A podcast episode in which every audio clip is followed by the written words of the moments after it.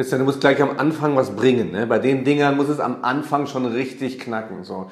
Nicht herzlich willkommen unseren Hau einfach rein. Herzlich willkommen zu einer besonderen Ankündigung der Sportpädagogik der Uni Mainz. Christian, dann muss aber auch schnell klar werden, was wir wollen. Was wir wollen. Ja? Nicht jetzt irgendwie hier ein Schnickschnack dann auch am Anfang, direkt am Anfang muss es einfach klar sein. Da gibt es eine Million andere Angebote, wir haben geiles. Das muss klar werden. Wir wollen einen weiteren großen Baustein in die Sportwissenschaft und in die sportinteressierte Gesellschaft integrieren. Man muss doch selbst wissen, was man da eigentlich will. Du musst das raushauen. Für wen ist das Ding? Ob Sportwissenschaftler, Sportstudent, Sportlehrer oder einfach sportbegeisterte Person. Seid gespannt. Aber das war's jetzt, oder? Haben wir's jetzt? Aber was soll ich eigentlich sagen? Was, was mache ich hier?